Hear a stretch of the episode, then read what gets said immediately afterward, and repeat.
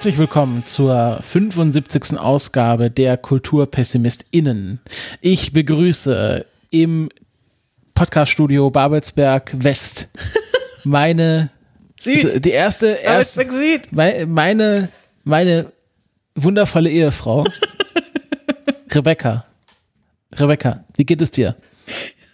Ich bin immer noch die alte Becky, auch wenn ich geheiratet habe. Es geht mir gut. Moin Jour. Äh, schön, dass wir uns wieder hören. Und im tiefsten Osten, im Tal der Ahnungslosen, Du bist so fies. Nein. Ähm, und in, in der, im, im Studio Babelsberg, Zweigstelle Ost, begrüße ich den Erik. Ja, moin Giorno, sag ich mal. Ja, was Neues machen. Aber was Neues machen heißt nicht, dass wir jetzt die Kulturpessimistinnen sind, sondern wir bleiben die KulturpessimistInnen. Aber trotzdem machen wir jetzt ein bisschen was anderes, haben wir uns überlegt. Ja, wir sind, wir, wir, wir gehen mit der Zeit. Generation TikTok greift um sich. Man muss kürzer, man muss prägnanter werden. Ab jetzt sind die Folgen unter vier Stunden. Ja, wir hatten so ein bisschen festgestellt, dass es doch ein bisschen immer ja aufwendig war, eine Folge so mit mehreren Themen und so vorzubereiten Und, dann aufzunehmen. drei Stunden zu schneiden. aufzunehmen.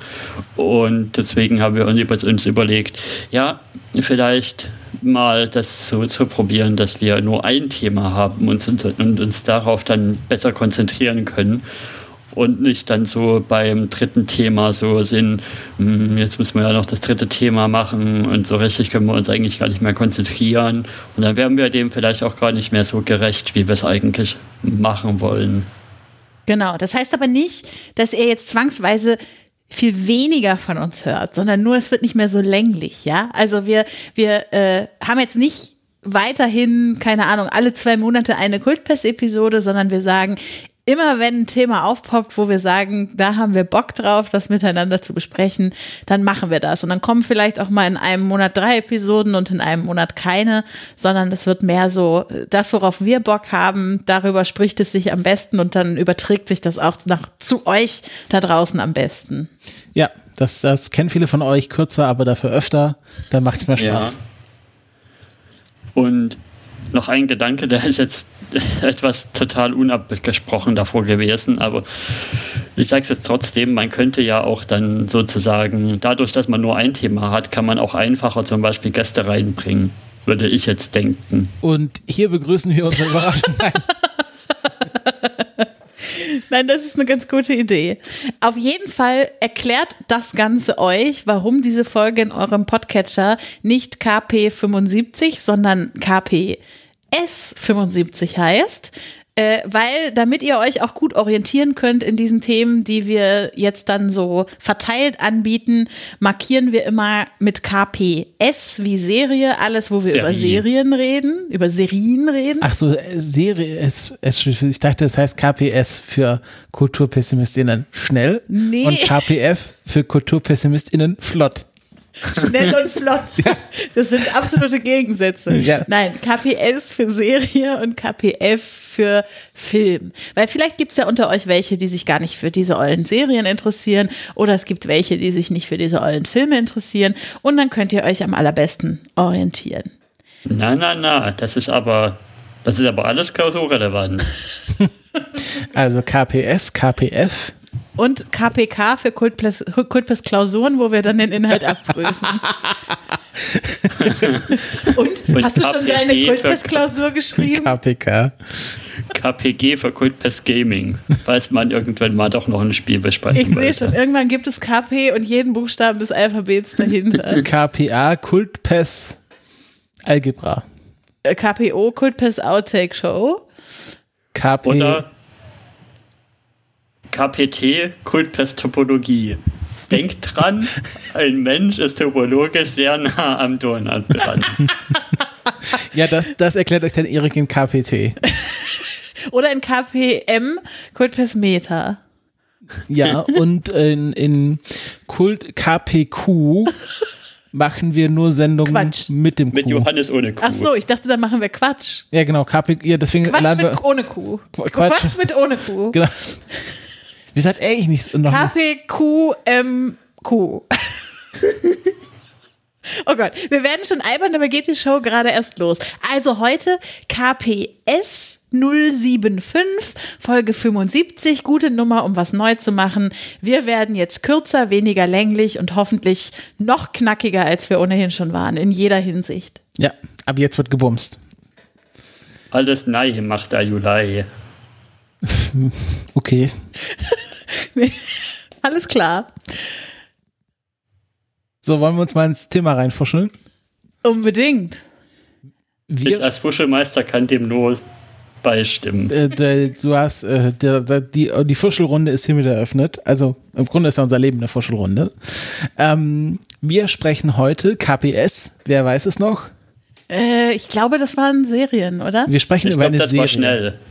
Und zwar, die Serie heißt Dead End, Gedankenstrich, Paranormal Park oder ich glaube im Dead Englischen, End Doppelpunkt Paranormal Park. Entschuldigung, ich korrigiere.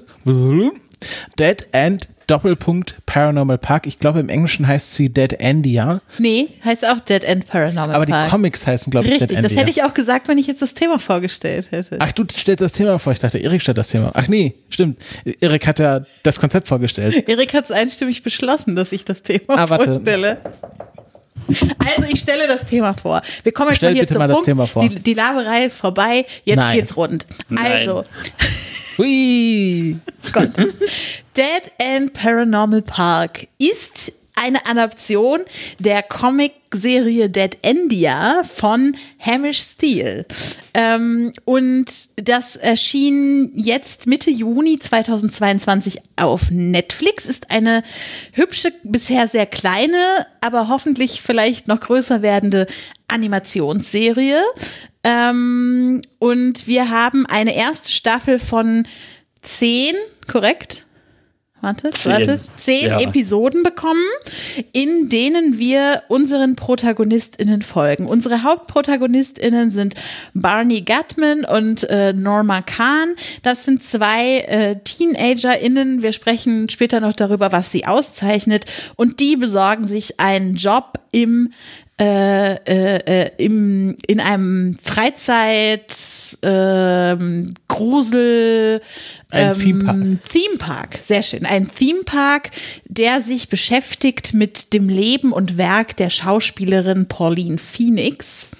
Und ähm, genau, die beiden fangen an, mit Beginn der Serie dort zu arbeiten. Also wir werden mit ihnen in dieses neue Setting hineingeworfen. Wir erleben die beiden bei ihren alltäglichen Arbeiten, mit ihren KollegInnen ähm, und mit ihren Love Interests. Und ich sag mal so, das könnte eine ganz zurückhaltende Show sein, ist es aber nicht, denn es gibt noch einen kleinen Twist, denn ähm, die Serie hat äh, Fantasy-Horror-Elemente, denn in diesem Theme Park ist nicht alles, wie es scheint. Es gibt äh, Dämonen, es gibt Zombies, es gibt verschiedenste Dinge, die uns vielleicht eher aus Horrorfilmen bekannt sind. Äh, in jeder Episode steht da irgendwie auch was anderes so ein bisschen im Mittelpunkt.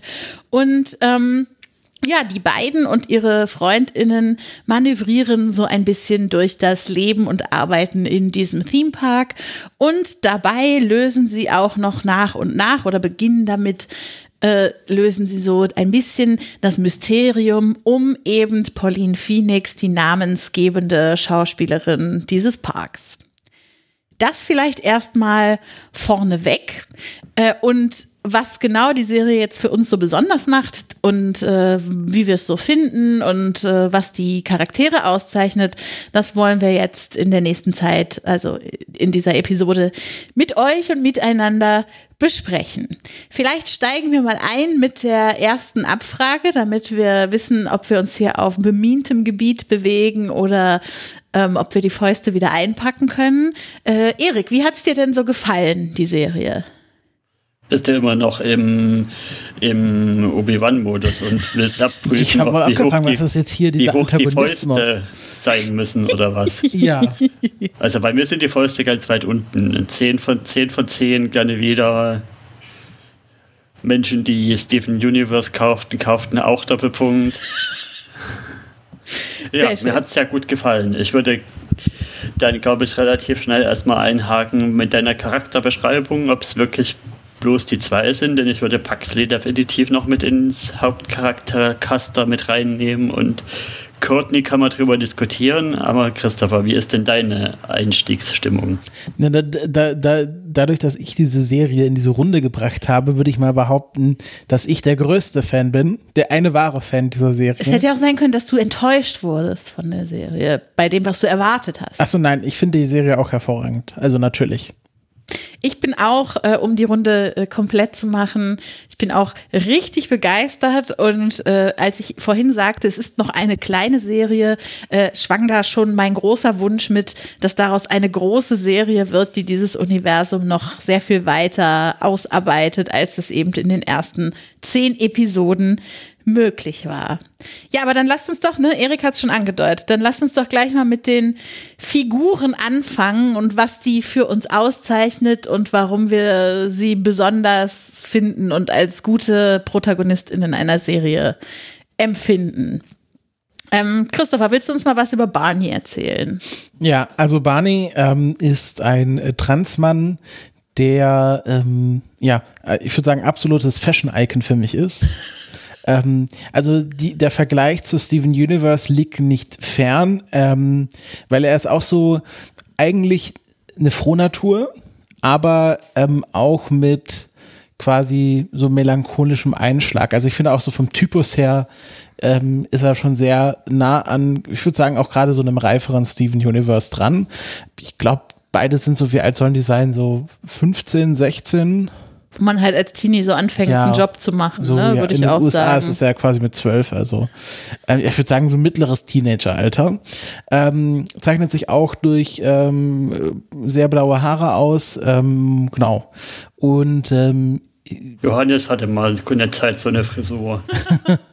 und ähm, nimmt, äh, also ist, ist quasi auch ähm, gerade in so einer schwierigen Phase zu Hause, weil ähm, genau, wie gesagt, er trans ist und die Eltern nehmen das an, aber sind auch nicht so wahnsinnig supportive, gerade gegenüber der anscheinend doch transphoben Großmutter. Und ähm, Barney fühlt sich einfach nicht mehr aufgehoben zu Hause und sucht sozusagen auch jetzt ein alternatives Zuhause, was dazu führt, dass er nicht nur in diesem Park arbeitet, sondern auch die größte Teil dort wohnt. Und äh, genau, zu Barney gehört natürlich Paxley Hast du schon gesagt, dass Barney von einem Transmann auch gesprochen wird? Ah, nee, das habe ich noch nicht gesagt, nämlich Zack Barrack, ähm, den man auch schon als kleine äh, Ensemble-Rolle aus äh, Spider-Man Far From Home kennt. Ich glaube, der war einfach Teil dieser Schulklasse. Ja, da war doch, äh, da haben wir, glaube ich, als wir damals über den Film mal kurz gesprochen haben, ich weiß nicht, ob es im Jahresrückblick war oder ob wir es wirklich als Thema hatten, haben wir auch drüber gesprochen, dass es dort ein queeres Paar gibt, was in den Klassenfahrtszenen immer mal wieder im Hintergrund Aber zu sehen ist. Und Zack da und- ist er ah, eine okay, äh, okay. Person von. Genau. Und ähm, genau, das fand ich, fand ich sehr schön, aber es ist ja mittlerweile sollte das ja auch äh, Standard sein. Und genau, äh, zu, zu äh, Barney gehört Paxley. Erstmal ein recht durchschnittlicher Mops. ähm, Also der Hund. Also Mops als Hunderasse. Paxley ist ein Hund. ja, Mops ist eine Hunderasse, also ein durchschnittlicher Mops. Ja, es gibt manchmal auch Menschen, die so bezeichnet werden. Und dann sind das durchschnittliche Das Möpse. würde natürlich in diesem Podcast nicht passieren. So. Genau, also ein durchschnittlicher Hundemops, Entschuldigung, dass ich das dazu sagen muss, Ey, du Hundemob. du Hundemops, ähm, der dann recht schnell von einem Dämon besessen wird, äh, diesen wieder austreibt, aber quasi was als äh, Über Überbleibsel bleibt, ist die Fähigkeit zu sprechen und auch, sage ich mal, für Hunde überdurchschnittlich zu denken Und Magie und anzuwenden. Magie anzuwenden. Also ähm, ja, Paxley wird dann sozusagen der Dritte im, in diesem Trio, ähm, wo dann noch ähm, Norma dazu gehört. Vielleicht mag uns Herr Erik was über Norma Genau, erzählen. Erik, erzähl uns was über Norma. Ja, Norma ist halt sehr begeistert von dem, von dem Park und von, na, wie heißt die nochmal, die, Pauline Phoenix. von Pauline Phoenix ist sie große Fanin und will da deswegen unbedingt anfangen und versucht da am Anfang auch ein bisschen den Barney erstmal auszustechen, weil sie denkt, es kann ja bloß einer den Job haben und am Ende kriegen es aber zum Glück beide den Job. Und ja, bei ihr ist vielleicht noch dazu zu wissen, dass sie so ein bisschen ich würde erstmal sagen, nicht ganz so neurotypisch ist mhm. und eher ins autistische Spektrum fällt und ja, das auch in einigen Folgen dann entdeckt wird und erforscht wird, ihre, ihre Ängste und was daraus folgt. Also wie ist ihr Satz, ihr schöner? Ähm, weil sie werden ja in diese Fear-World reingeschmissen und sie sagt irgendwie, für mich ist die normale Welt ist meine Fear-World. Genau, genau. Ähm, Norma ist, glaube ich, auch so ein bisschen der äh, autobiografische Charakter von Hamish Steele. Ähm, also Hamish Steele ähm, ist sowohl der Schöpfer der Comics, auf dem Dead End basiert, als auch der Schöpfer der Serie selbst. Also ist quasi ein äh, Farm-to-Table-Erzeugerprodukt. Ähm, und äh, Hamish Steele ist ähm, selbst Autist. Autist, oh, es kommt gerade ein Stimmbruch. Und ähm, auch ein Binary, verwendet allerdings äh, sowohl äh, he als auch they Pronomen. Ähm, und äh, ich glaube, er hat auch selber gesagt, also dass, dass hauptsächlich Norma so ein bisschen der autobiografische Charakter ist, aber ich glaube, er kann sich gut, glaube ich, mit allen Figuren äh, identifizieren, beziehungsweise von ihm steckt in allen Figuren so ein bisschen drin. Was ich noch zu Paxley sagen wollte, zum Sprecher, Alex Brightman, das habe ich erst im Nachhinein äh, gelesen, ist ja tatsächlich ähm, ein sehr bekannter Musical-Darsteller, hat schon zwei Tony Award-Nominierungen bekommen und ich kenne ihn tatsächlich von TikTok, weil ähm, er sehr prominent die Hauptrolle im äh, Beetlejuice-Musical hatte. Also ich dachte gerade im Ratatouille TikTok-Musical. Nein, nein, nein, im Beetlejuice-Musical ähm, spielt er eben Beetlejuice. Mhm. Darf ich es noch habe ich dreimal gesagt. Ähm, und ähm, oh nein. es gibt auch tatsächlich eine kleine Beetlejuice-Anspielung, wo Paxley, glaube ich, einmal als Beetlejuice verkleidet ist. Und ähm, äh, genau, finde ich immer sehr schön. Ähm, ich, ich warte immer noch darauf, dass, dass das Musical irgendwann mal eine Videoaufzeichnung bekommt, weil da bin ich jetzt schon sehr gespannt drauf von dem, was ich in TikTok gesehen habe. Ich finde, man merkt dem Sprecher auch wenn man das weiß, merkt man, dass das ein Musical-Darsteller ist, weil Paxley oder auch Tim Lucas, also der Dämon, der Paxley äh, besessen hat und von dem ein Teil in ihm drin bleibt, ähm, der spricht schon sehr so schauspielerisch getragen und hat auch immer so eine Melodie in seiner Stimme und äh, ihr wisst, was ich meine. Also ich finde, das äh, äh passt auch sehr gut. Ja, und mit den drei haben wir ja schon ein sehr unterschiedliches Ensemble von Hauptcharakteren, würde ich sagen. Und äh, da können wir vielleicht gleich äh, so ein bisschen in Medias Res gehen.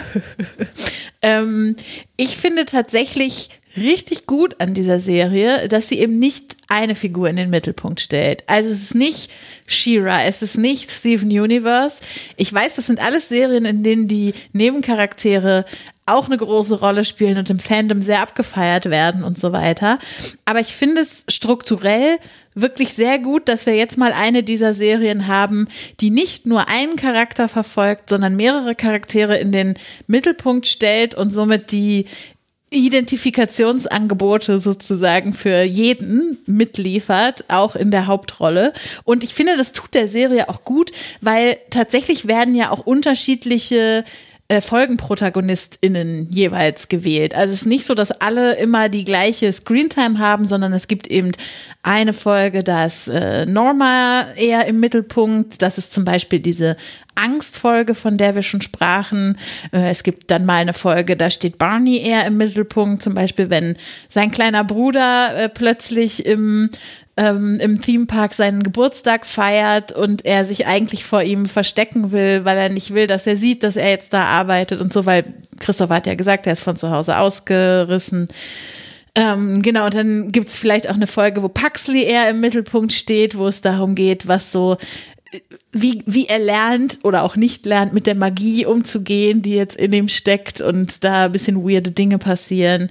Und es gibt eben Ensemble-Folgen, wie zum Beispiel die Filmfolge, wo sie so von den, äh, einem Film in den anderen geworfen mhm. werden, wo wirklich eher die als Gruppe im Mittelpunkt stehen. Und das finde ich ein fantastisches Konzept. Wie seht ihr das?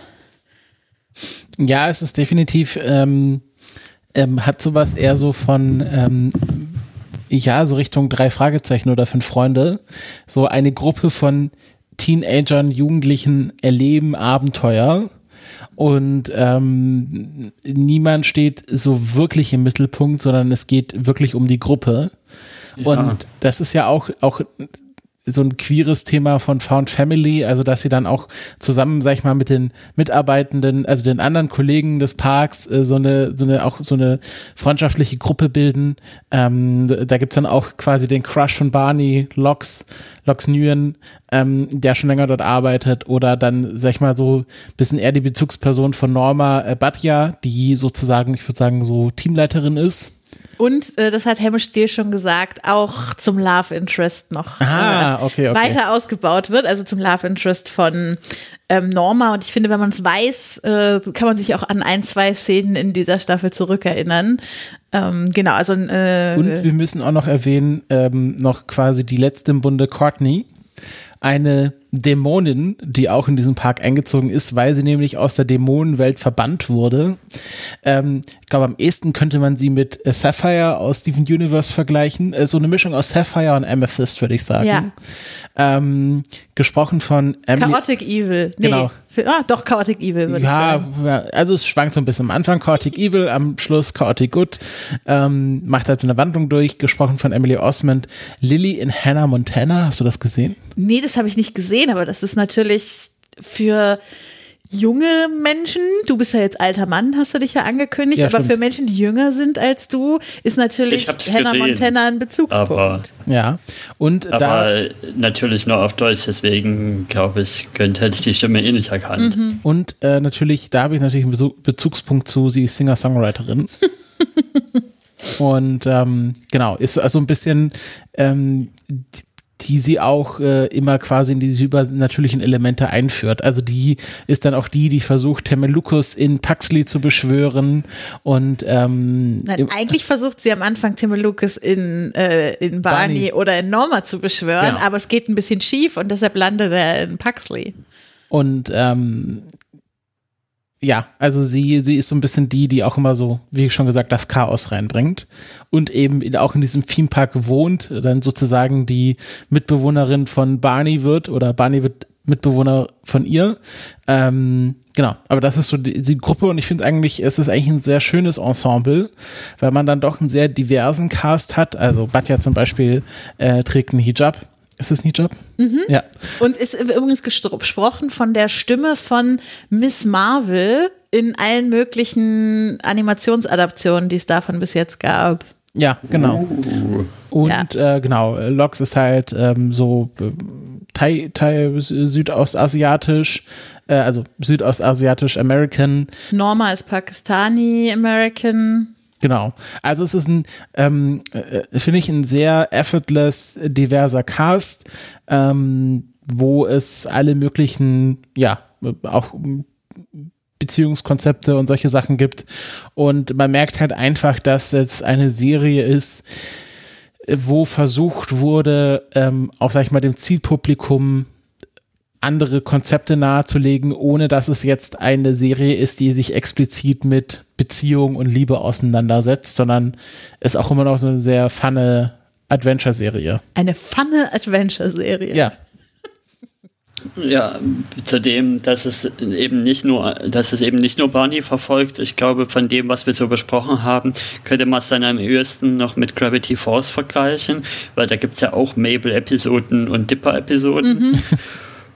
Und zu Courtney würde ich sagen, also zumindest ist das so ein bisschen für mich Headcanon, dass sie aber auch nicht so ganz neurotypisch ist oder ja, zumindest mal socially awkward. Also gerade wenn es Richtung Finale geht, kommen da so ein paar Dinge raus, wo man merkt, okay, da ist dieses Mitdenken, was, was machen hier, welche Konsequenzen haben jetzt meine Taten für alle anderen, ist da jetzt gerade nicht so am Start.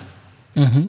Was ja dann auch zu Problemen für sie selber führt, wo sie dann noch umdenkt und. Ja, ich meine, ist jetzt so ein bisschen die Frage, sie ist ja auch eine Dämonin und kein Mensch und vielleicht. Äh, ist sie für eine Dämonin auch neurotypisch so? Ja. Wisst ihr, was ich meine? Also ja. ähm, sie ist halt einfach ganz anders als die anderen und äh, das ist ja so ein bisschen auch ihr Weg in dieser Staffel. Also die machen ja alle, alle unsere Hauptcharaktere machen so ein bisschen eine Entwicklung durch, auch über diese eine kleine Staffel von zehn Episoden und Courtneys Entwicklung ist eben auch so ein bisschen hin zum Menschen sind nicht nur zum Fressen da, sondern ähm, irgendwie sind die auch ganz nett und irgendwie sind die auch nett zu mir und wollen mich dabei haben und damit muss ich jetzt erstmal klarkommen.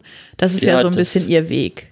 Das kann natürlich sein, dass ich zu sehr noch diese Allegorien, Interpretationsschablone anlegen will, die es bei der Serie vielleicht gar nicht braucht, weil sie schon Sachen auch expliziter macht. Also gerade wenn man zum Beispiel an Star Trek denkt, da musste ja, da wurde ja lange Zeit vieles so als Allegorie verpackt. Also zum mhm. Beispiel, es gibt die Trill bei Star Trek, die als Alienrasse eine Trans-Allegorie sein können. Aber es gibt halt keine wirklich on the paper Trans-Person. Wisst ihr, was ich meine? Und mhm. mit der Art und Weise wurden ja auch lange Zeit irgendwie Sachen in Zeichentrick mhm. dargestellt. Ja. Vielleicht braucht man diese Denkschablone, aber ja bei der Serie gar nicht mehr, weil ja. Barney ja zum Beispiel wirklich sagt, in der zweiten Folge sagt er, dass ich bin transnormal. Das ja. fand ich auch sehr stark, dass es so früh dazu kam und man sich das eben nicht so zusammenpuzzeln musste mit von wegen, hm, ja, der Sprecher ist trans und das könnte das schon bedeuten und hier zwischen den Zeilen kommt das doch raus, sondern dass es wirklich klar im Text steht. Das finde ich gut. Ich fand das ganz schön, was Steffi dazu gesagt hat in der Queek-Episode, die sie schon dazu gemacht hat. Verlinken wir euch in den Show Notes. Ähm, äh, wo sie so meinte, äh, natürlich ist es wichtig, dass wir so Serien wie Steven Universe und Shira und so weiter hatten, die auch Queerness gezeigt haben und sowas hier den Weg geebnet haben. Aber in dieser Serie ist es eben so du und ich, obwohl es mit Horror- und Fantasy-Elementen arbeitet. Aber es sind halt einfach Kinder, Teenager wie du und ich auf der Straße und nicht irgendeine Alienrasse oder irgendein auserwähltes Volk von Prinzessinnen oder sowas, um das es da geht, sondern es sind einfach Menschen, die trans sind, die queer sind, die autistik sind, die ähm, nicht neurotypisch sind. So. Und äh, das gefällt mir daran auch sehr gut, fand ich eine sehr gute Analyse bei Steffi, hat mir gefallen. Ich glaube, wir sind einfach generell jetzt in dieser Zeit angekommen, wo man sowas nicht mehr in Allegorien verpacken muss. Ähm, also wo dann auch äh, Gray äh, in, jetzt in der neuesten Discovery-Staffel offen anspricht, äh, äh, dass Gray keine äh, Female, also keine She-Pronomen benutzt mhm. oder so nicht angesprochen werden möchte. Ähm, und das Adira halt, meinst du, oder? Wie bitte? Adira. Adira meinst du? Ach, Adira, ja, ich, ich, ich habe es verwechselt. Ähm, aber ihr wisst, was ich meine. Also, ja. das, äh, äh das ist, es ist ja, wurde ja mit so einer Trill-Storyline eingeführt, wo ja schon alle gesagt haben, oh, spannend, ähm, jetzt Trill hier von Trans- und Non-Binary-Charakteren tatsächlich auch gespielt. Und äh, man hat sich dann quasi aus dieser Trill-Storyline heraus dann in diese nicht allegorische Handlung bewegt, was ich einen ganz schönen Übergang fand in der Star Trek Welt. Und hier haben wir es jetzt halt auch. Wir haben jetzt halt nicht mehr äh, Edelsteine, lesbische Edelsteine oder irgendwie irgendwelche Skorpionprinzessinnen, sondern ähm, wir haben halt wirkliche Menschen und das, äh, das Übernatürliche hat eigentlich nichts mit den äh, progressiven Elementen, also fast nichts mit den progressiven Elementen zu tun. Ja, das stimmt. Ja, das macht einfach Spaß. Also ja. es ist auch, äh, es ist irgendwie äh, intersektionaler als viele andere Ansätze, finde ich. Und es, äh, es ist einfach sowohl, also ne, manchmal sagt man ja so, ich hätte meine Queerness gerne more casual und es soll nicht so eine große Rolle spielen, sondern sie soll einfach da sein in den Serien. Und manchmal sagt man aber, naja, aber es gibt halt Dinge, die gehen damit einher, queer zu sein, die beeinflussen dein Leben so sehr, dass es auch wichtig ist, sie in Serien abzubilden, auch wenn es dann die Queerness thematisiert. Und ich finde, da schafft diese Serie wirklich sehr schön so den, den Spagat, weil natürlich ist es für Barney gerade in diesem Moment in seinem Leben essentiell, dass er trans ist und dass seine Eltern ja vielleicht okay damit sind, aber ihn eben nicht vor der Großmutter so verteidigen, wie er sich das wünschen würde. Und deshalb ist es einfach gerade essentiell und lebensentscheidend für ihn. Und es gibt aber auch genug Szenen, wo Barney einfach genauso wie alle anderen Mitarbeitenden hier aus dem Park irgendwelchen Dämonen oder Zombies hinterherjagt und wo das dann einfach überhaupt gar keine Rolle spielt, sondern Barney einfach einer von vielen ist. Und äh, da, wie gesagt, finde ich die ausge das finde ich sehr ausgewogen, wie die Serie damit umgeht. Mhm. Ich finde auch noch sehr gut, dass ähm, äh, Barney jetzt auch, sag ich mal, keinen äh, enorm schönen Körper hat. Also dass, dass er ähm, dick ist, Dickpick, äh, das äh, ist ja auch kein böses Hashtag Wort. Dickpick. Hashtag, Hashtag Dickpick, ähm, aber dass das äh, jetzt nicht quasi die Form von Trans ist, so zum äh, hypermaskulinen, Sixpack tragenden Transmann, was äh, ja teilweise auch ein Problem ist, dass also quasi Transmenschen erst dann gesellschaftlich mehr akzeptiert werden, wenn sie dann halt quasi 100 Prozent den cis-normativen Vorstellungen von Männlichkeit und Weiblichkeit äh, entsprechen. Und Barney da ja auch nicht äh, quasi in diese Richtung geht. Und ich meine, das hätte ja Hamish Steel machen können, wie er wollte. Er hat ja die Figuren gezeichnet. Also hat er sich auch bewusst dafür entschieden, äh, Barney eben so aussehen zu lassen. Und das fand ich auch sehr schön. Da war, da war auch eine sehr schöne Szene, wo Barney sich dann trotzdem, äh, also dann doch nach einer gewissen Zeit mit den Eltern trifft, sozusagen auf seinem Territory in dieser Western-Bar und es ja einerseits quasi um diese Trans-Geschichte geht, aber andererseits halt auch darum, dass dann Essen bestellt wird und alle Leute, die dick wissen, äh, wiss, dick sind, wissen, es ist immer eine kritische Situation, mit den Eltern essen zu gehen. Und ich finde, das wurde hier auf so einer sehr doppelten Ebene abgespielt, weil es um beides ging, weil es äh, darum ging, was will Barney, was wollen die Eltern, will Barney den Eltern gefallen oder zieht er sein eigenes Ding durch und ich fand das, also diese Essensszene, das, da konnte ich so mitfühlen, weil das im Grunde so ähm, essentielle Sachen verhandelt, äh, die nicht, also die jetzt nicht nur auf ein bestimmtes Thema zurückzuführen sind, sondern, glaube ich, essentiell in so einer angespaltenen Eltern-Kind-Verhältnis sind. Ja, die war schon auch sehr sehr awkward, also, also im guten Sinne awkward. Man mhm. hat gemerkt, wie, wie da die Spannung in der Luft liegt und man war schon fast erleichtert, als es dann zum, zum Ausbruch kam. Ja, und ich finde ich finde auch schön, dass, dass wir quasi auch uns langsam darüber hinaus entwickeln, dass jede queere Geschichte gleich eine Coming-out-Geschichte sein muss. Ähm, also, dass Barney ja offensichtlich schon sein Coming Out gegenüber sich selbst und gegenüber seinem Umfeld hatte. Und ähm, das, äh, ich, das fand ich an einer Stelle auch sehr schön, dass er gesagt hat, ähm, er arbeitet auch so gerne in dem Theme Park, weil er dort niemandem sagen muss, dass er trans ist und die Leute, also er kann quasi dieses ähm, er ist jetzt quasi in seiner Transition schon so weit und in seinem Passing, ähm, dass er auch quasi außerhalb dieser ähm, Definition leben kann, dass er trans ist, weil in seinem alten Umfeld das natürlich alle wussten, die ihn quasi vor seiner Transition kannten und äh, das ja auch ein Thema ist, also dass dieses Coming Out äh, ganz oft in Serien so als das Highlight und jetzt dieser Befreiungsschlag gezeigt wird, aber dass es eben auch äh, für viele Menschen schön sein kann, eben kein Coming Out haben zu müssen und in ein Umfeld zu gehen, wo es niemand weiß und es auch niemand wissen muss.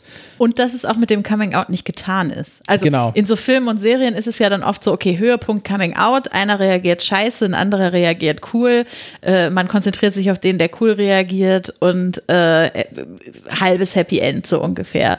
Und ja. hier merkt man halt, okay, das Coming Out war schon und natürlich, so Barneys Eltern haben gesagt, also scheinen jetzt ihm nicht so schlimme Sachen darauf gesagt zu haben, dass er äh, nicht mehr mit ihnen als Familie zusammen sein will aber sie schaffen es trotzdem nicht, ihrem, sich vor ihren Sohn zu stellen gegenüber der Oma, äh, die, glaube ich, die Mutter der Mutter ist. Ähm, und äh, genau, also da, da gibt es halt Grautöne zwischen den, zwischen den Zeilen und es wird einfach echter Struggle mit Trans-Erleben gezeigt, der nicht nur ist, wie oute ich mich und erzähle meinem Umfeld, was mit mir los ist. Was ich jetzt als CIS-Personen, aber trotzdem finde ich finde, sie laufen da eine sehr schmale Linie sehr gut. Also sie zeigen, sie schaffen es darzustellen, welche Wirkung die Sachen haben, die die Oma sagen, aber ohne irgendwas zu reproduzieren. Mhm.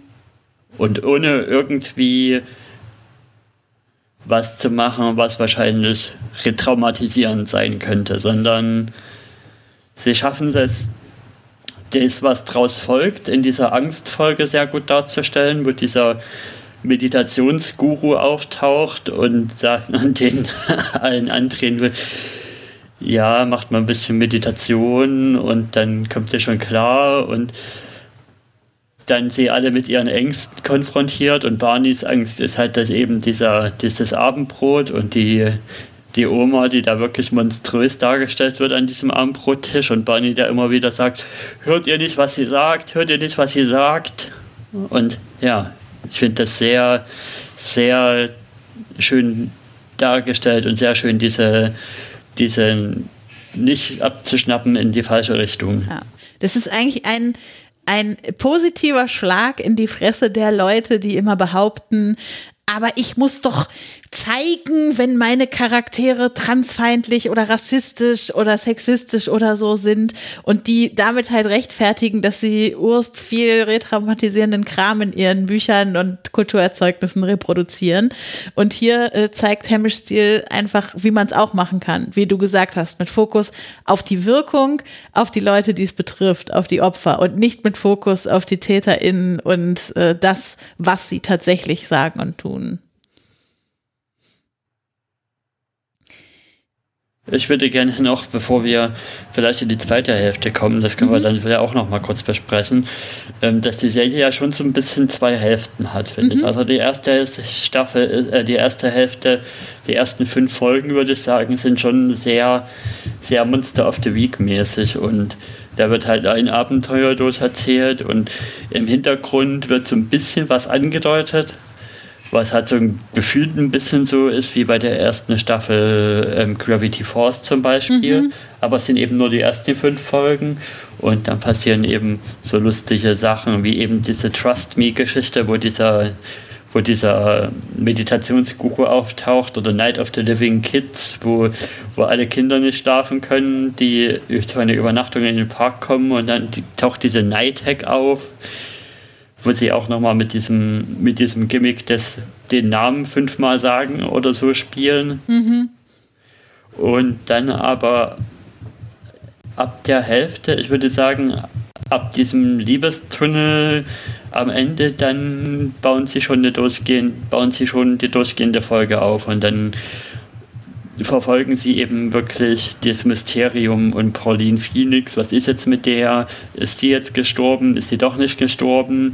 Da gibt es ja dann diese, diese Pauline Phoenix Character Actresses, die da immer rumlaufen und die sie so darstellen. Und da gibt es dann auch ein Mysterium, dass die immer verschwunden sind und wo sind die hin?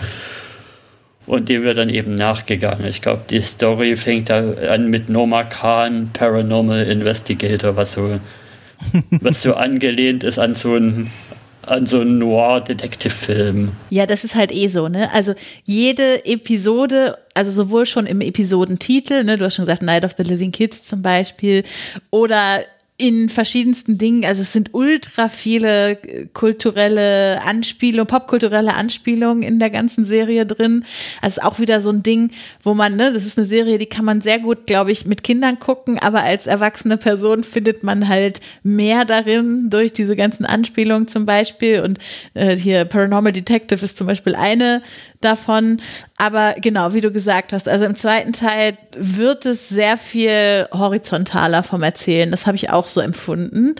Ähm, und das finde ich gut. Also mein Wunsch wäre auch, dass das weiter so passiert ähm, also dass wir vielleicht in Zukunft, weil wir gehen natürlich alle davon aus, dass es mehrere Staffeln davon geben wird, dass es vielleicht in Zukunft nicht mehr so ist, dass eine Staffel so zweigeteilt ist, sondern dass wir vielleicht eher eine durchgehende horizontale Geschichte haben und es dann vielleicht zwischendurch mal Monster of the Week Folgen gibt. So ein bisschen die Doctor Who Formel, würde ich es ja. jetzt mal nennen, ne? wo man ja auch oft eine Geschichte hat, die durch eine Staffel sich zieht und dann gibt es halt zwischendurch einzelne Episoden, in denen spielt die horizontale Geschichte fast fast keine Rolle und dann vielleicht nur mal in der Post-Credit ziehen oder sowas.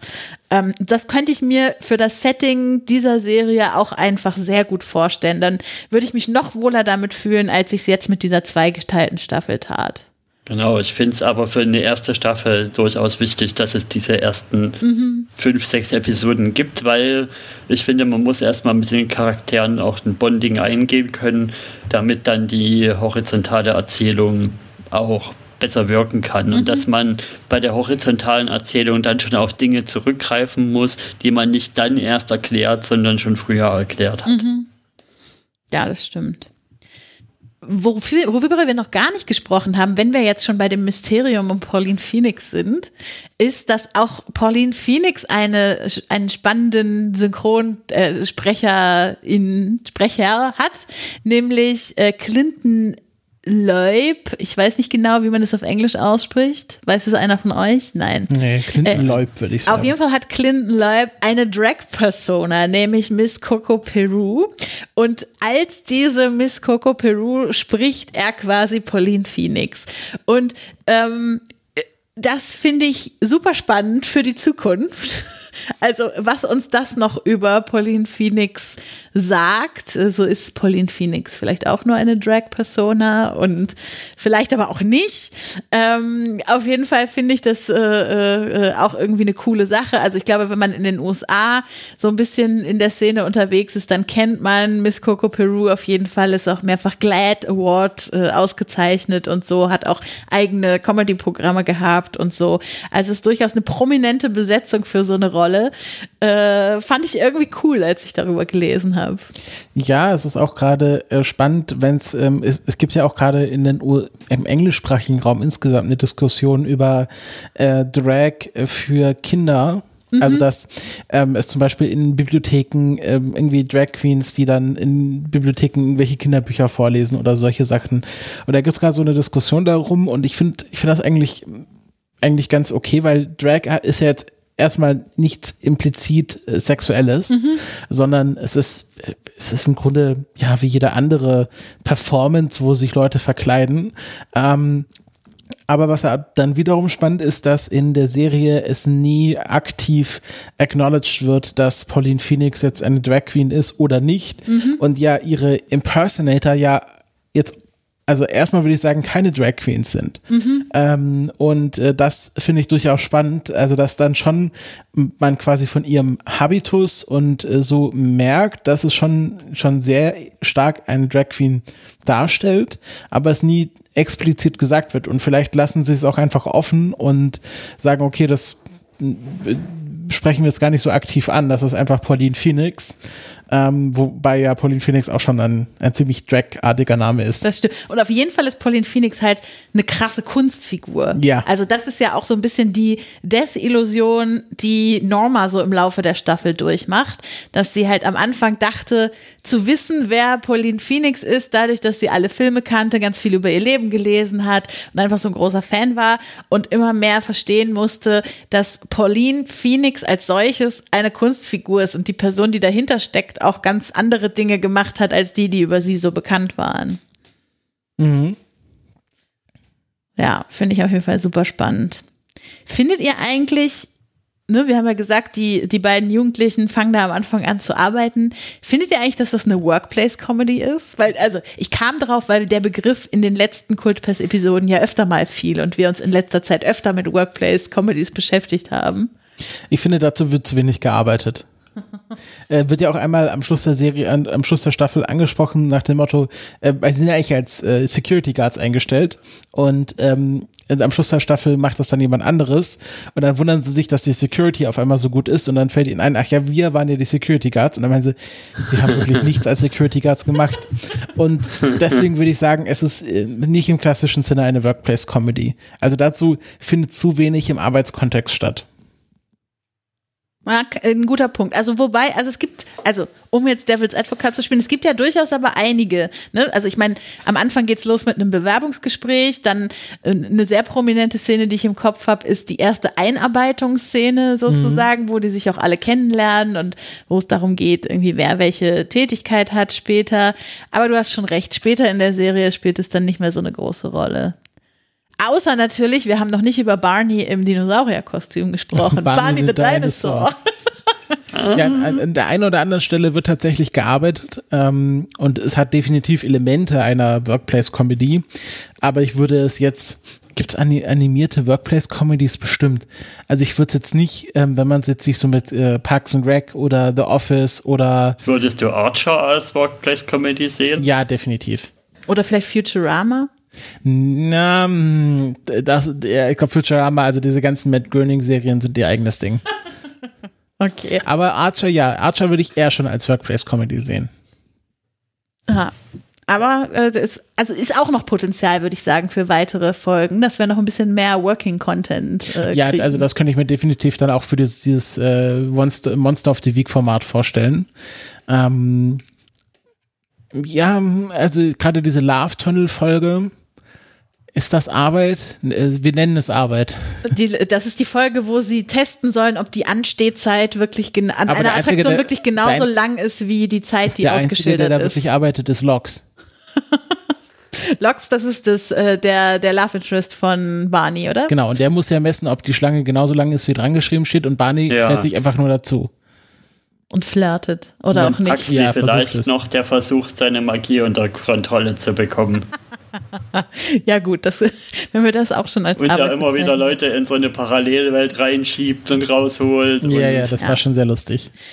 Ja, ich bin auch sehr gespannt äh, äh, für die Zukunft, ob wir noch öfter mit dem Fahrstuhl fahren werden. Uh, ja, ich Denn- glaube nämlich, jetzt geht's nach oben. Nächste Staffel. Du meinst, weil, also mit nach oben meinst du in den Himmel? Naja, also äh, es wu- wurde etabliert, es gibt diesen Fahrstuhl, der sowohl in die Hölle fährt, also bis auf Level, glaube ich, äh, 14. Und es wird ja gesagt, die Erde ist die Neutral-Ebene und das ist ja auch nicht Level 1, sondern Level 7. Aha. Und dann gibt es ja nochmal sechs Stockwerke nach oben. Und am Schluss wird ja auch gesagt, dass diese Schellen, die Courtney trägt, die sie quasi davon abgehalten haben, den Fahrstuhl zu fahren, ähm, sind keine Dämonenschellen, wie sie angenommen hatte, sondern von Engeln gemacht. Und ich vermute, das wird, äh, wird im, im zweiten Teil, also in der zweiten Staffel eine Rolle spielen. Dann wird ein Engel noch in unser Ensemble hinzukommen, meinst Ja, vielleicht du? ist es ja schon in dem Ensemble. Ich habe ja, da, Oh. ich hab ja da einen Hot Take. Oh, nämlich? Ja, dass Courtney keine Dämonin ist, sondern ein Engel. Wiss wissentlich oder unwissentlich? Unwissentlich. Also Courtney denkt, sie sei eine Dämonin, aber ihr wurde irgendwelche falsche Erinnerung eingepflanzt. Ja, oder sie wurde sowas. adoptiert als Irg- Baby oder irgendwie sowas. Irgendwie sowas. Sie ist aus dem Himmel in die Hölle gefallen und dann ja. hat irgendjemand sie Moses-mäßig aufgezogen. Genau. The Timeless Child, The Wingless Demon. Interessant. Das würde natürlich auch, ne, wir haben ja jetzt am Anfang so ein bisschen etabliert, dass Barney und Norma und vielleicht noch Puxley eher so die Haupt-Hauptcharaktere sind, aber das würde natürlich Courtney nochmal nach vorne hieven im, im, in, in diese, also auch sehr zu einem Hauptcharakter in unserem Ja, Ensemble also ich, machen. Ich, ich würde schon sagen, dass, dass Courtney schon zum Hauptcast gehört. Mhm. Also, was ich, was mir gerade für ein Gedanke kommt bei Engel, ist ja diese Sache mit, habt ihr schon mal ein Meme gesehen mit bibelakkuraten Engeln? ja. Ich könnte mir durchaus vorstellen, dass die Serie, wenn sie Engel anpackt, dahin geht. Mindestens in einem, in einem hier mal kurz im Frame zu sehen Joke oder irgendwie sowas, dass sie sowas machen wie von wegen, ja, wir nehmen diese, wir nehmen eine andere Form an, dass es für euch angenehmer ist, aber eigentlich sehen wir so aus und dann sehen wir kurz diese bibelakkurate Form, die wirklich gruselig ist. Darauf basiert auch ein hier Chicken Nugget Video. Ja, darauf basieren auch die, ähm, die Monster in Neon Genesis Evangelion. ah, Die sind auch, glaube ich, nach Engeln benannt. Naja, auf jeden Fall ähm, ist da auf jeden Fall noch viel Platz für eine zweite Staffel. habt ihr noch andere Erwartungen an das, was, was kommen würde? Naja, also äh, Barney hat jetzt ja, glaube ich, so eine äh, sehr vorsichtige Beziehung mit Lox angefangen. Sie haben auf jeden Fall am Schluss der Staffel Händchen gehalten. Und wenn Hamish Steele sagt, ähm, hier äh, Batja und äh, Norma äh, sollen irgendwie noch einen Crush aufeinander entwickeln. Ja, und da soll auch Pansexualität angesprochen und diskutiert werden und so. Also ich würde sagen, da würde ich, ich erwarte, dass da in der einen oder anderen Szene heftig rumgeknutscht wird. ich schaue gerade, wie viel äh, Bücher es schon gibt von Dead Endia. Ich kann ja derweil erzählen. Also ich würde mir wünschen, dass wir, aber das wird auch passieren, dass wir noch mehr äh, unterschiedlichen Paranormal-Kram erleben. Also wir hatten ja schon einiges in dieser Serie, ne? Wir haben schon angesprochen Zombies, wir hatten auch sowohl Besessenheit als auch leibhaftige Dämonen. Grüße an den Spätfilm, kein Entweder-Oder. Ähm, wir hatten Menschen, die in einen Film gefangen wurden und immer wieder Szenen aus Filmen erleben mussten und so weiter. Also da äh, hatten wir schon einiges, aber ich glaube, es ist noch viel Potenzial für jede Menge Horrorfilmtropen, für jede Menge Monsterkonzepte, die wir irgendwie kennen. Wir hatten noch keine Vampire zum Beispiel. Wir äh, haben auch noch nicht so richtig sowas wie Geisterjäger oder sowas gehabt. Also ich glaube, ähm, da ist noch genug Stoff, um sowohl den den queeren Emanzipationsteil als auch den Paranormal-Teil weiter voranzutreiben. Ja, also die, die, es gibt äh, zwei Bücher, also es gab mal zu Beginn ein Webcomic und dann gibt es jetzt zwei richtig gehende Comicbücher und der erste äh, ist im Grunde die erste Staffel und der zweite Band heißt auch The Broken Halo, also der gebrochene Heiligenschein. Ah ja. Und ähm, ich vermute mal, das wird in die Richtung gehen. Nice. Ja, ich, ich finde, die erste Staffel hat ja auch schon viel, ich würde es auch Intertextualität nennen, also mhm. so verschiedenste Versatzstücke von verschiedensten Anspielungen. Also was wir ja zum Beispiel jetzt noch nicht genannt hatten, was ich noch machen würde, ist diese Folge mit den, mit den laufenden Maskottchen fühlte, mich zum Beispiel, fühlte sich für mich zum Beispiel sehr Dr. Hulich an, wo man erstmal eine falsche Annahme trifft über was die machen und warum die so die Leute angreifen mhm. wollen und dann aber entdeckt, okay, das ist eigentlich nur ein Missverständnis und eigentlich wollen die dies und das. Und mhm. Da bin ich gespannt, wo sie da noch hingehen. Oder diese, diese Folge mit, dem, mit der Spielshow, das fühlt sich für mich fast so ein bisschen Rick and Morty an. Das ist so ein Dämonen-Spielshow-Konzept, könnte auch bei hätte auch in, in der frühen Staffel Rick and Morty stattfinden können. Ja, ja. Ähm, äh, ich, ich finde auch, also wir müssen auch noch mal kurz über die Musical-Folge sprechen, weil oh ja. ich fand die hervorragend. Also erstmal, dass sie Phantom der Oper genommen haben und daraus Phantom of the Theme Park gemacht haben. Ähm, und das ist, war ja auch eine inhaltlich sehr wichtige Folge. Also, dass man da nicht nur so eine ah, Fun and Games Musical-Folge macht, sondern da die richtige Geschichte drin erzählt. Das zeigt natürlich auch, welchen Stellenwert für die das äh, die Form oder das Medium des Musicals hatte oder das Genre des Musicals Musicals. Und ähm, da merkt man halt auch, dass viele der Sprecher halt äh, Musical-Darsteller sind. Also vor allem Alex Brightman, Emily Osmond als Singer-Songwriterin kann wahrscheinlich auch sehr gut singen. Yes. Und ähm, das hat mir schon sehr viel Spaß gemacht, weil ich bin jetzt ja der größte Musical-Fan, den es überhaupt gibt. Aller Zeiten. überhaupt. Ja. Ich bin ja ohnehin Und immer großer Fan von Musical-Folgen. Also da steht diese Serie anderen Serien in nichts nach. Und ich glaube, es gibt ja auch diesen Ausspruch in dem guten Musical, ist jeder Song ein I Want Song. Und das stimmt hier tatsächlich. Also jeder Song ist von irgendjemandem ein I Want Song. Mhm. Ups, I, uh, Ups, all I Want Songs nenne ich das immer. Sehr schön. Ja, ich glaube, man merkt, wir haben alle richtig Bock, dass es damit weitergeht, dass das nicht bei einer Staffel bleibt. Äh, lieber Herr Netflix, liebe Frau Netflix, falls Sie gerade zuhören, wir beantragen mehr davon. Äh, ja. Und bis dahin empfehlen wir euch auf jeden Fall, diese Serie zu gucken, falls ihr sie noch nicht gesehen habt. Insbesondere dann, wenn euch auch diese ganzen anderen Animationsserien, die wir hier in diesem Podcast schon besprochen haben, irgendwie gefallen haben. Dann werdet ihr auch eure Freude mit Dead End Paranormal Park haben. Ja, da vielleicht noch als kurzen Satz. Ich habe jetzt erst gestern auf YouTube ein Video-Essay reingespült bekommen. Das hat so ein bisschen sich dran abgehandelt an Networks versus Serien mit queeren Inhalten, also Tricks, Zeichentrickserien mit queeren Inhalten und die dann ja schnell leider oft dabei sind, die Sachen einzukürzen mhm. oder die Sachen vorschreiben zu wollen, was rein darf und was nicht, wo es dann Probleme hinter den Kulissen gibt. Also da gab es jetzt zum Beispiel letztens einen sehr augenöffnenden Thread von Alex Hirsch auf mhm. Twitter, der mal geschrieben hat, was Disney ihm da alles so rein und raus redigiert hat. Bei Gravity das, Falls, also er ist der Schöpfer von Gravity Falls. Ja.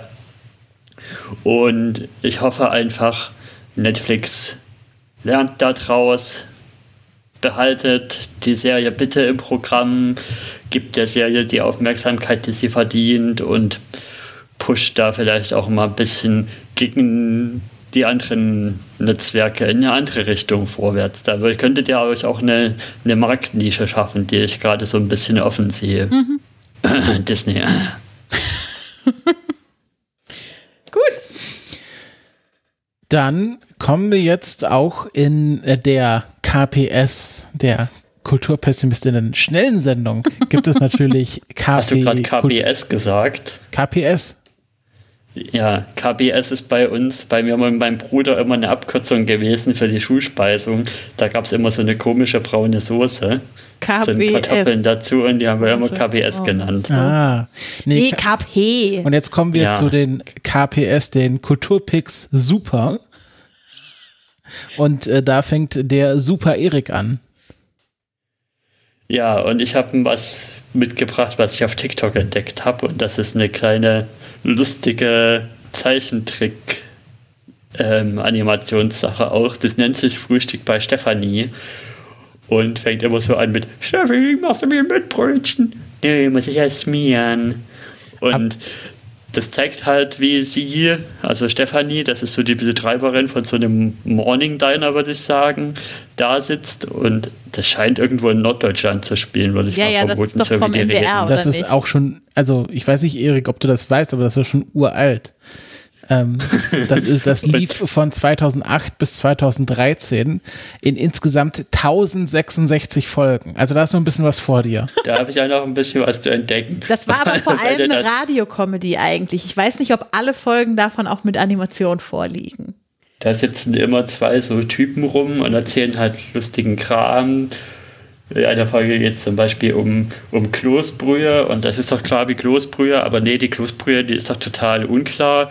Da muss man doch klare Suppenbrühe nehmen oder so. Und ja, ich finde, für mich ist das genau der Humor, der mich anspricht. Also wenn man, ich denke mal, wenn man was mit kein Pardon und so anfangen kann, ist, fällt das auch in die Humorkerbe, die man mag. Also es gibt von den 1066 Hörfolgen gibt es 626 animierte Folgen. Ah ja. Ich möchte auf jeden Fall an dieser Stelle Christophers Eltern grüßen, die das auch sehr gerne morgens im Radio hören, dieses mhm, Format. kann ich mir vorstellen. da bin ich noch nicht wach. Es ist sehr lustig, ja. Alles klar. Frühstück bei Stephanie. Frühstück bei Stephanie. Ich mache weiter mit äh, Severance, eine Apple TV Plus Serie. Ähm, ich würde es jetzt nicht als Workplace Comedy beschreiben. Ähm, ich würde es eher als Workplace Mystery, eine Workplace Mystery Serie. Ähm, beschreiben ist das so, ähm, ich weiß nicht, so äh, Mystery, aber mit so einem biederen Büroanstrich. Ähm, also wer zum Beispiel Control gespielt hat oder ja, also auch so, so alles, was an Mystery und Horror, also es ist nicht Horror, aber Mystery in Brutalismus mag, ähm, der wird hier sehr schnell fündig. Genau, sehr schön besetzt mit äh, Adam Scott, kennt man ja aus Parks and Recreation. Ähm, aber was Christopher Walken hatte ich schon erwähnt, aber wo ist er denn jetzt hier? Ach, nicht Stanley Tucci, sondern John Tutoro. Ähm, beides mit T, deswegen habe ich verwechselt. Ähm, und äh, ja, also wer so wirklich äh, sehr schöne Mysteries mag mit einer sehr schön gemachten Blackbox, also im Grunde ist, ist das Büro die Blackbox, ähm, dem wird das sehr gefallen. Ähm, es ist nicht horrormäßig, also man muss jetzt keine Angst haben vor irgendwie Zerstümmelung oder Gore. Der Horror ist eher psychologischer Natur. Ähm, aber ich glaube, das äh, kann man auch schauen, wenn man sonst nicht so Horror mag, aber für Mystery ein, ein, offenes, ein offenes Herz hat. Auch da brauchen wir unbedingt eine zweite Staffel. Ich glaube, ja. die wird auch auf jeden Fall kommen. Lieber Herr Apple. Kurze Anmerkung dazu vielleicht. Also es gibt eine Folge am Ende und die nächste Folge paar Minuten am Anfang, wo eine CN-Suizid vielleicht mhm. durchaus gepasst hätte. Mhm. Ach stimmt, das, ja, das gab es nicht. Ja, das gab es nicht. Das zum einen. Und zum anderen, also zum Inhaltlichen, ich finde das halt so, die Serie spielt halt schon so mit Absurditäten und wahrscheinlich kann man das auch Kafkaesk nennen oder so. Und dass es eben dieses Severance-Programm gibt, dass die Leute die Arbeit auf Arbeit behalten, aber auf Arbeit dann trotzdem irgendwie die Arbeit dann trotzdem noch so top geheim ist. ja, da würde ich jetzt gar nicht so drauf eingehen. Ich, ich glaube, das ist am besten, wenn man das selber herausfindet. Na, das ist ja die Prämisse, die in der ersten Folge erzählt. Ja, aber ich glaube, es ist, ist auch ganz schön, wenn man das so nach und nach herausfindet. Na gut. Es ist auch eine Serie, die eigentlich eine Kultpass-Besprechung verdient gehabt hätte, aber in der Zeit, als sie rauskam, waren wir gerade nicht so voller Kapazitäten für Aufnahmen. Ich könnte mir vorstellen, sie wird im Jahresrückblick nochmal eine Rolle spielen. Auf jeden Fall. Oder wenn die zweite Staffel kommt. Oder wenn, richtig, vielleicht was nehmen wir es nochmal auf, wenn genau. die zweite Staffel kommt. So, jetzt darfst du Becky. Ja, ich äh, habe natürlich die schönste Serie aller Zeiten mitgebracht als Kulturpick, äh, nämlich Hardstopper. Ähm, Hardstopper, also ist ungefähr so schön wie googelt mal Hardstopper und in eurem Google-Fenster werden sich so lustige animierte Blätter hin und her bewegen. Und das Gefühl, was ihr dabei habt, wenn ihr dann diesen Blättern zuguckt, das ist auch ungefähr das Gefühl, was man hat, wenn man, ähm, wenn man Hardstopper die Serie guckt. Also es ist einfach wunder, wunder schöne Highschool-Romance-Serie über ähm, Charlie und Nick, die sich im Laufe der Staffel kennen und lieben lernen. Auch eine, ähm, eine äh, von, von Graphic Novel Serie oder Comic Serie, eine Adaption diesmal als Realverfilmung und ähm, es ist so ein bisschen die Utopie einer Jugend, die wir uns alle wünschen würden an manchen Stellen. Also gerade äh, was Queerness angeht, äh, gibt es da einfach ein sehr supportive Umfeld in dieser Serie. Ähm, manchmal ist es vielleicht traurig, dass man es in der Realität nicht hat, aber die meiste Zeit ist es einfach schön, diesen Jugendlichen dabei zuzugucken, in dieser Welt unterwegs zu sein. Und es ist wirklich also ich, ich habe so quietschend und mich freuend und weinend und lachend auf der Couch gesessen und es ist einfach das Schönste überhaupt, wirklich. Ich, mein Herz, also ich habe die Serie durchgeguckt gehabt und gedacht, ich muss sie sofort nochmal gucken und das habe ich wirklich selten mal gehabt. Ja, Herzstopper, ähm, glaube ich, sind wir auch alle großer Fan, Freund des Hauses. Ja, Serie ist ja sweet. Gibt es ja auch eine Besprechung von, von der Steffi bei Quick davon. Auf meinen Wunsch hin. Und die Hätte sie wahrscheinlich so oder so besprochen. Und allen aber anderen Menschen auf der wurde Welt. vorgezogen, glaube ich. Ja,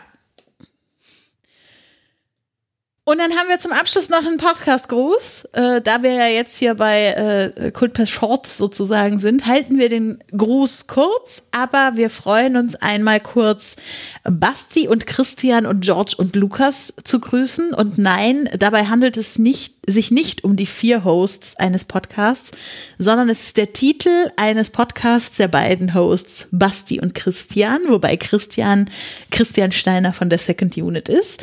Und äh, die beiden beiden besprechen Star Wars. Klingt jetzt erstmal als etwas, das es schon hunderttausend Mal da draußen gibt und das mag vielleicht auch so sein. Äh, aber die beiden haben einen ganz coolen Ansatz. Also erstens äh, sind sie beide Väter und versuchen so ein bisschen diese Perspektive auch in das Schaffen und Werk von George Lucas äh, äh, zu in, in dem Schaffen und Werk von George Lucas zu ergründen und zu verstehen, warum er manche Dinge wann wie gemacht hat.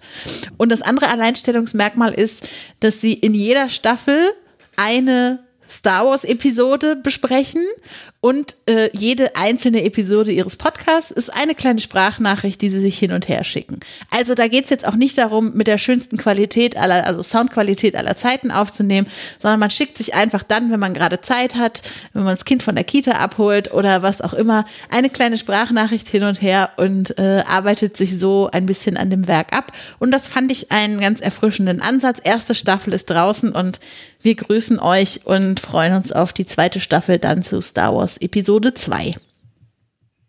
Tokyo Drift. Mit, mit Podcast Gruß Anonymous. So, und jetzt machen ich wir habe das gerade wieder im aktiveren Zeitgedächtnis, weil es gibt ja den Podcast Puerto Partida Relistening, Mhm. wo Puerto Partida relistened wird und das, da ist jetzt aktuell die zweite Staffel erreicht worden und da gibt es ja den Anonymus-Plot. Das Und ist ja die genau. horizontal erzählte Staffel von Ja. Puerto Da haben sie mal was ausprobiert. ich freue mich schon, wenn dann die, äh, äh, Puerto Partida Animated kommt. Die Animation von, äh, die, die Adaption von Netflix meinst du? Ja. Ja, wäre mal an der Zeit. So, wir Oder sind am Ende. Partida Realverfilmung, wo Johannes alle, Rollen Rollen, spielt. selber spielt. Mit lustigen Kostümen. Und die anderen werden von Max Giermann gesprochen. Ja, also wir verkaufen euch das Konzept gerne, liebes Netflix. Ich, also, ich weiß nicht, ob Sie das schon wussten, aber Löse oder Fritteuse, meine Damen und Herren. Damen und Herren. Wir sind am Ende einer kurzen neuen Kultpass-Episode. Äh, lasst uns gerne Feedback da aber für die nächste, Feedback. für die Wir haben nicht nächste so viel Zeit. Feedbackie. Wir haben nicht so viel Zeit. wie ihr das findet, dass wir jetzt immer nur noch ein Thema besprechen und äh, ob ihr euch überhaupt freut, dass wir wieder da sind und öfter was aufnehmen wollen. Und natürlich, wie ihr unsere Besprechung zu Dead End Paranormal Park fandet und wie ihr die Serie findet. So viele Punkte, an denen ihr Feedback geben könnt. Jetzt Denkt seid dran. ihr dran. KPK kommt schneller, als man denkt. Möchtet ihr noch was Kultfest sagen? kurz, oder sind oder wir was? beim Verabschieden? Nee, Kultpest Klausur. Ah, Oder wir können stimmt. es auch KPLK, Kultpest Lernziel, nee, KPLZK, Kultpest Lernzielkontrolle nennen. Das kommt Oh immer Gott, oh zwischendurch. Gott, oh Da Gott. teile ich dann immer zwei Blätter aus und dann macht man einen kurzen Vokabeltest zu Dead End. Gut. So, Stifte weg. Der Lehrer beendet die Stunde. Es war sehr schön mit euch und wir hören uns schon demnächst zum nächsten KPS wieder. Ich freue mich drauf. Bis später, Silie. Tschüsseldorf. Schaltet hier wieder ein, wenn Sie Christopher sagen hören. Wo kommt diese Stimme her? Was? Es hat geklappt.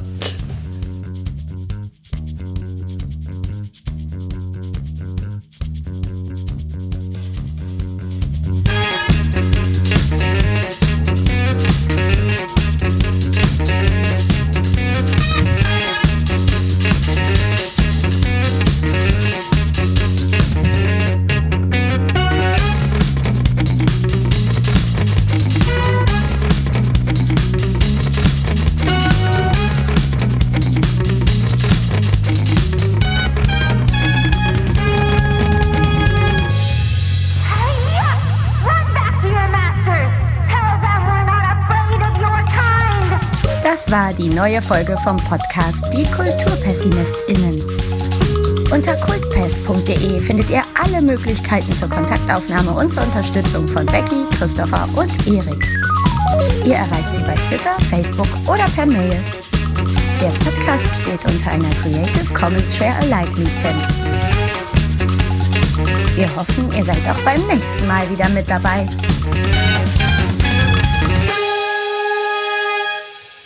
Bist du gut wieder angekommen, Erik. Ja, Äh, wir waren ja auf dem Podstock am Wochenende. Ach Ja, ist waren schon Sendung. Deshalb habe ich doch gefragt, ob wir schon aufnehmen. Ja, Ich weiß ja nicht, was du da vorhast. Bisschen Outtakes schon mal äh, produzieren. Outtakes, das hört doch eh niemand. Als ob, es gibt Leute, die hören uns nur wegen der Outtakes. Grüße an alle, die uns nur wegen der Outtakes hören. Grüße Johannes auch an alle, die gleich zu den Outtakes in der, in der Kapitelmarke springen und die Film, den Filmquatsch gleich überspringen. Ihr seid hier willkommen. Johannes hat mir übrigens nach dem Podstock geschrieben, ich wusste gar nicht, dass du so lustig bist. Der hat wohl noch nie Kultfest gehört. Klassische Johannes-Antwort, würde ich sagen. Grüße, Johannes, falls du hier in den Outtakes zugegen Ja, bist. Grüße Johannes. Ich wusste auch nicht, dass du so lustig bist. Wieso machst du das nicht in deinem Podcast? Wir reden natürlich von Johannes Wolf von äh, Tapfere Tackerhacker.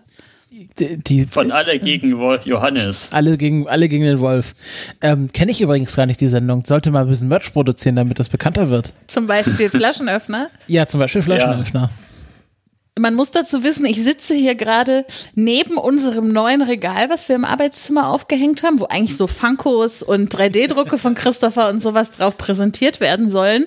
Und da werden gerade fünf Flaschenöffner mit Kalikos Köbelbier äh, präsentiert Ich mache mal nebeneinander. ein Foto für die Shownotes. Das äh, präsentieren wir euch dann in den Show Notes. Es ist ein Traum. Also wir sind jetzt so gut mit Flaschenöffnern ausgestattet in diesem Haushalt.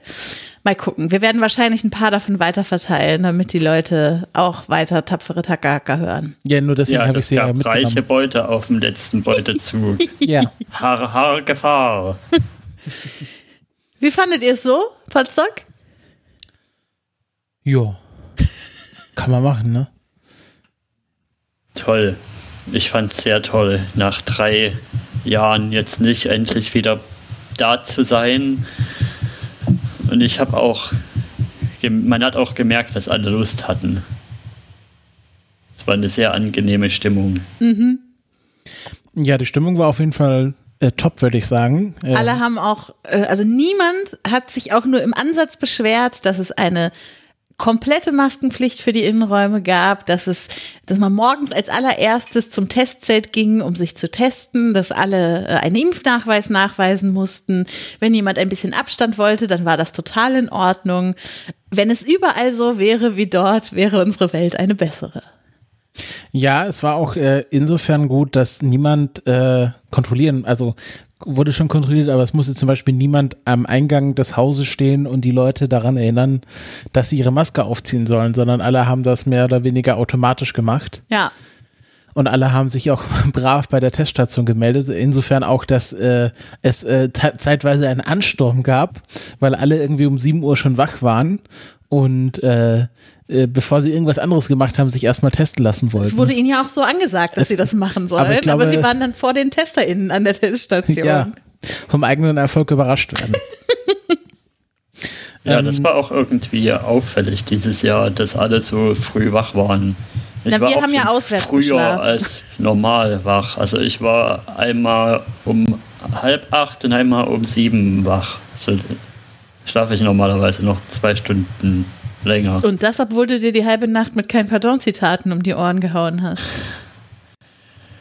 Ja. Das war ja irgendwie klar, dass wenn Jan und Max Snyder mal auf einem Podstock zusammen sind, dass das irgendwie irgendwann mal passieren muss. Und Grüße. Der war ja aber schon fort, als Da waren wir wir uns schon doch ans. Lagerfeuer gesetzt haben. Ja, es war nach meiner Bettgehzeit. Dieser Ja. alte Mann hier neben mir. Ja, also ich bin jetzt, ich bin jetzt in den alten Mann-Modus eingetreten ähm, und ähm, habe mir gesagt, äh, also auch ohne Corona hätte ich wahrscheinlich dieses Jahr auswärts übernachtet. Wären wir jemals auf die Idee gekommen, auswärts zu übernachten, wenn es nicht Corona gewesen wäre? Also ich wäre auf jeden Fall auf die Idee gekommen. Aber vielleicht wären wir dann auch in einer anderen Situation. Auf jeden Fall ähm, fand ich es ähm, dann doch recht angenehm, ähm, dass, dass man dann abends in äh, quasi, wie ich, wie ich immer sage, die Tür hinter, beim Bad hinter sich zuziehen kann. Ja, Also eigenes Bett und Vor allem, weil in der letzten Nacht in der Location die Toiletten übergelaufen sind. Also nicht in unserer Übernachtungslocation, sondern in der Podstock-Location. Ja im, im Übernachtungstrakt, da wo ihr ja auch schon wart, in Ja. diesem Ja. Mittelbad da. Ja, genau. Deswegen war ich wahrscheinlich auch dann am Sonntag schon so früh wach, weil ich konnte nicht mehr einhalten und musste dann gehen und aber eben den ganzen Weg durchs Haus bis in den Keller nach vorn, wo die, nächst, wo die Toilette unten in dem Frontkeller ist und Ja. Wenn man da schon mal vorgelaufen ist, da kann man auch gleich noch den Test machen gehen. Dann hast du dich nicht nochmal hingelegt. nee. Nee, ansonsten, ich hatte ja dieses Jahr keine Formate eingereicht, ihr ja auch nicht, aber ich habe mir fleißig ähm, Anmoderationsschichten gek gekrallt und war deshalb öfter auf der Bühne und habe mich fleißig als Gästin eingeladen in irgendwelche Formate. Auch das, äh, äh, das heißt, ich war nicht ganz untätig auf dem Podstock, obwohl ich nichts vorbereiten musste. Also so entspannt war es selten auf dem Podstock. Ja. Ich würde gerne nochmal die Verpflegung loben. So, weil ich sehr schön finde, wie unterschwellig und einfach das ist. Gerade wenn man so diese Diskussion vielleicht von Tagungen hat, so von wegen, hm, warum isst du jetzt hier das Vegetarische oder das Vegane? Du hast dich doch fürs Fleisch eingeschrieben und du isst ja jetzt den Veganern das Zeug weg. Solche Diskussionen gibt es ja dann gerne mal. Und aber da ist das so ein, beim Potsdok ist das so eingeplant gewesen. Ja, ich habe mich fürs Fleisch eingeschrieben, aber ich hatte jetzt auch nicht jedes Mal Lust auf Fleisch. Und es ist aber von jedem genug Auswahl da, dass man auch einfach umschwenken konnte und das vegane oder vegetarische Essen. Und das Angebot war echt lecker und toll. Es ist ja eh ohnehin immer ein äh, Mitmachbuffet sozusagen, wo es nicht ein Gericht gibt, was du dir aus der Schale auf den Teller machst, sondern verschiedenste Stationen, an denen man sich einzelne Komponenten zusammenstellen kann. Also sei es jetzt Tacos äh, mit verschiedensten Bohnen und frischen Komponenten oder seien es verschiedene Arten von Bratnudeln mit verschiedenen Salaten oder Pizza mit unterschiedlichem Belag. Also man hat ja immer die Chance, quasi sich von allen Komponenten das zu nehmen, worauf man gerade Lust hat. Das ist schon immer extrem gut gemacht. Welches Buffet ist kein Mitmachbuffet? Naja, es gibt auch Buffets, da gehst du hin, kriegst einen Klatsch äh, Gulaschsuppe in deine Schale und dann gehst du wieder weg. Da hast du nicht viel Mitdenk- und äh, Auswahlprozess. Aber das ist kein Buffet. Na, Buffet im Sinne von, man geht irgendwo hin und holt es sich ab im Vergleich zu, es wird an den Tisch geliefert. Okay. Aber ein Buffet ist ja meistens ein Mitmachbuffet. Ja, Eine- würde ich auch sagen. Das ist dann mehr so Mensa, Cafete- Catering, eine Cafeteria was ist du das dann. beschreibst. Ihr wisst doch aber, was ich meine. Ja, nee, nicht, wenn du die falschen Begriffe verwendest. Mit Denkbuffet. ja, das ist, äh, okay, Mitdenkbuffet. Und Und das klingt wie ein Buch von da Richard David Precht. Oh das nein, Mitdenkbuffet. nee, nee, ich will nicht mit Richard David Brecht äh, in Verbindung gebracht werden. ich finde auch schön irgendwie im Nachhinein, wie sie das umsortiert haben. Also, dass man jetzt, dass sie da in dem Bereich, wo in den letzten Jahren dann schon Essenstische standen, also wo man gegessen hat, dass sie da so eine Art Mittelinsel gemacht haben, weil das das nochmal ein bisschen entzerrt hat und man sich da quasi einmal rumgegangen ist, sich alles genommen hat und dann eben ein Stück weiter weg dann zum Essen gegangen ist. Ja. Fand ich im Endeffekt ganz gut. Ich habe mich erst gewundert, hm, okay, warum ist jetzt nicht da hinten das Essen wie sonst normalerweise, aber ja, hat Sinn ergeben. Und ich fand aber auch, das mit dem Niedrigschwelligen hat sich auch auf das Getränke, auf das Bar-Ding bezogen. Weil ich hatte mir nämlich davor vorgenommen, hm, wenn das nur zwei Tage sind und nicht wie das letzte Mal drei Tage, das Ganze vielleicht ein bisschen bewusster wahrzunehmen und vielleicht nicht so viel zu trinken. Und da fand ich es cool, dass es da auch eben ähm, alkoholfreie Cocktail-Varianten gab, einfach so und die auch angeboten wurden. Und man wurde auch nicht komisch angeguckt, wenn man gesagt hat, ja, ich möchte mal den, den alkoholfreien Rum in der Cola probieren. Ja. Ja. Wir sind ja auch dadurch, dass wir auswärts geschlafen haben, musste immer einer von uns noch fahren abends und da habe ich das auch ausgekostet und habe irgend so einen alkoholfreien Whisky-Cola-Mix mit Limette immer getrunken. Also ich, also ich, ich verstehe schon den Sinn von alkoholfreien Getränken, aber was ist denn der Witz an alkoholfreiem Whisky in der Cola? Das ist ja genau das, was Dass man, es nicht nur nach, nach Cola schmeckt, sondern nach mehr. Es ist ein mehr Aufwand, als sich einfach nur eine Cola aus der Flasche einzuschenken. Es schmeckt einfach nach mehr. also ich kann einen alkoholfreien Gin und Tonic verstehen, aber alkoholfreie Whisky Cola, es hat schmeckt der Cola mehr. etwas hinzugefügt an Geschmack. ja okay. Ich fand, ich fand das schmeckte einfach wie Vanilla Coke. Fand ich nicht. Okay. Also es hat Vanillearomen dazu gebracht, aber das war nicht das Einzige. Es schmeckte nicht wie Vanilla Coke, aber es hatte Vanillearomen in der Cola. Das ist ein Unterschied. ja.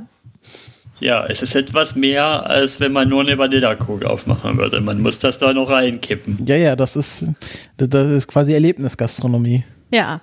Also Erlebnisgastronomie war auch, wie dann die Eiswürfel noch von Jonathan zerteilt wurden, mit einem Hammer, über den er vorbildlich eine Plastiktüte zog, damit man nicht mit der Hammerfläche, die schon Metall gehämmert hat oder so, äh, äh, das Eis, was dann in meinen Drink kam, berührte. Hat also mit einem Zipbeutel äh, eine Plastiktüte über den Hammer gemacht und dann damit schön auf der Bar immer das Eis zertrümmert, damit wir auch Eis für unsere Cocktails hatten. Ja, das kenne ich immer so aus Serienmörder-Serien, ähm, damit man keine Spuren am Hammer hinterlässt. Na gut, dass wir heute nichts äh, Aufregendes besprechen hier. Hallo?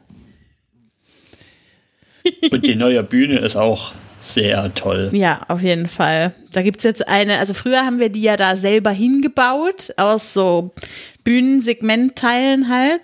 Und jetzt gibt es eine gemauerte, gepflasterte Bühne an neuer Stelle mit so einem Sonnensegel drüber und dahinter sieht man so die Sonne untergehen, während das Abendprogramm läuft und man hat so das perfekte Licht, was von hinten die Leute beleuchtet, die auf der Bühne stehen. Das war schon eine sehr gute Atmosphäre da. Ja, und die Kameras waren ja sogar so, glaube ich, gestellt.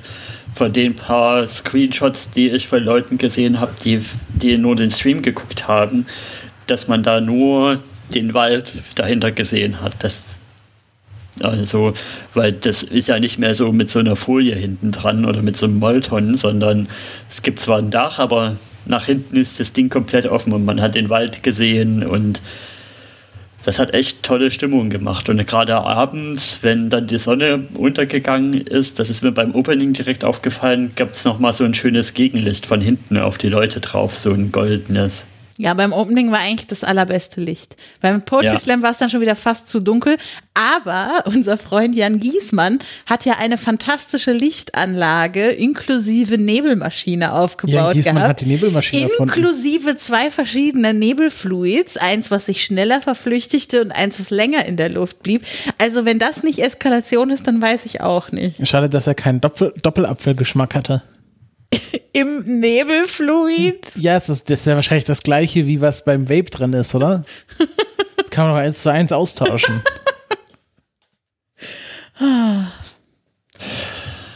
Ja, der Jan Giesmann.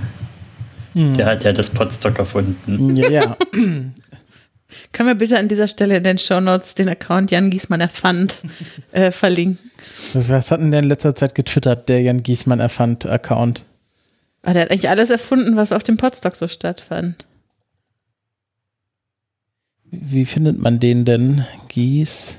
Jan, Jan, erfand das, heißt der. Ach, Jan erfand das. On air googeln. Das geht auch nur in den Outtakes. Jan Giesmann hat das Defragmentieren erfunden. Und Giesmann hat den Retweet erfunden. Wer betreibt denn eigentlich Jan selber? Hm, Wir wissen nicht, wer den betreibt. Ich glaube, es ist nicht Jan, aber ansonsten habe ich noch nicht so viele Würde auf, ich würde auf eine der Sauers tippen. Die Das ist auf jeden Fall eine Möglichkeit, ja. Grüße. Ach Gott, wie viel wir hier grüßen müssen heute in den, in den, in den Shownotes, wollte ich schon sagen, in den Outtakes. Dabei ist doch der Grüßer der Feind des Hörers. Grüße. Was? Das, Habt, habt ihr denn so Lieblingsprogrammpunkte oder habt ihr überhaupt viele Programmpunkte angeguckt oder habt ihr lieber sagen, legendär gesocialized? war diese Ausgabe von Gala Benitin mit dem NATO-BH, Ja, der dann auch noch auf dem Podstock vergessen wurde. den der Max Snyder die ganze Zeit auf hatte. Für Die alle, die nicht wissen, Zeit. was ein NATO-BH ist, hört die Folge geni- äh, oh, äh, Gala Benitin. www.nichtgenialdaneben.de Genau. Oder, oder macht euch Kopfkino, was denn der NATO-BH sein könnte, den der Max Snyder die ganze Zeit auf der Bühne angehabt hat. Ja, das macht äh, Spaß, sich da äh, zu- vorzustellen. Ja, also das war, das war, hat schon Spaß gemacht. Ich fand auch äh, Po- Poetry Slam wieder fantastisch. Sehr gute äh, Qualität bei den Texten dieses Jahr, fand ich. Die waren alle sehr besonders und hatten alle so irgendwie eine Spezialität. Äh, hatte gleich beim ersten Gänsehaut. Äh, es gab lustige Texte, es gab traurige Texte, es gab emotionale Texte, es gab Puerto Partida Texte. Es war von jeder Emotion was Puerto dabei. Partida-Texte Ist auch eine Emotion, Puerto Partida. mit der, mit der blau-grauen Ginstmuse und dem taubdrücken Musenginst. Das haben natürlich Sven dann die Leute Erste, nicht oder? verstanden, die die Puerto Partida nicht kannten. Aber Ja. ähm, ja genau. Ja, der erste war Sven. Grüße.